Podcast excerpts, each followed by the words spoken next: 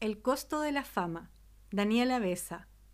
Se te ocurre hacerle una rica crema de porotos a las 6.30 am, pero tienes sueño y te da lata.